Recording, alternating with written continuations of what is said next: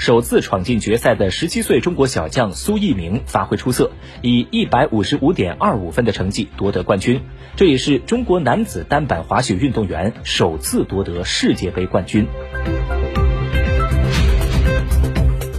北京时间五号凌晨，在二零二一、二零二二赛季自由式滑雪大跳台世界杯美国斯廷伯特站比赛中，十八岁的中国选手谷爱凌上演赛季首秀，最终她以总分一百八十四点二五分夺冠。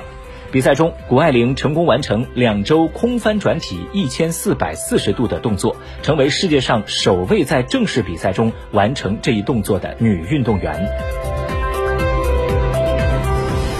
当地时间三号，世界卫生组织卫生紧急项目技术主管玛利亚·范科霍夫在瑞士日内瓦表示，从他最新了解的情况来看，新冠变异毒株奥密克戎毒株已经在全球至少三十八个国家和地区出现。世卫组织下辖六个区域都报告了相关病例，各国需要做好应对，但不必陷入恐慌。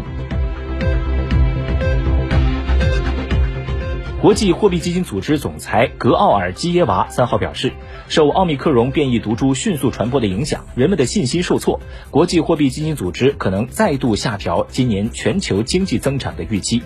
国际货币基金组织今年十月十二号发布的世界经济展望报告预计，今年全球经济增长率为百分之五点九，较七月份预测值下调零点一个百分点。俄罗斯总统新闻秘书佩斯科夫四号确认，俄罗斯总统普京将于七号与美国总统拜登举行视频会晤。据报道，两国领导人将就乌克兰局势等一系列问题进行讨论。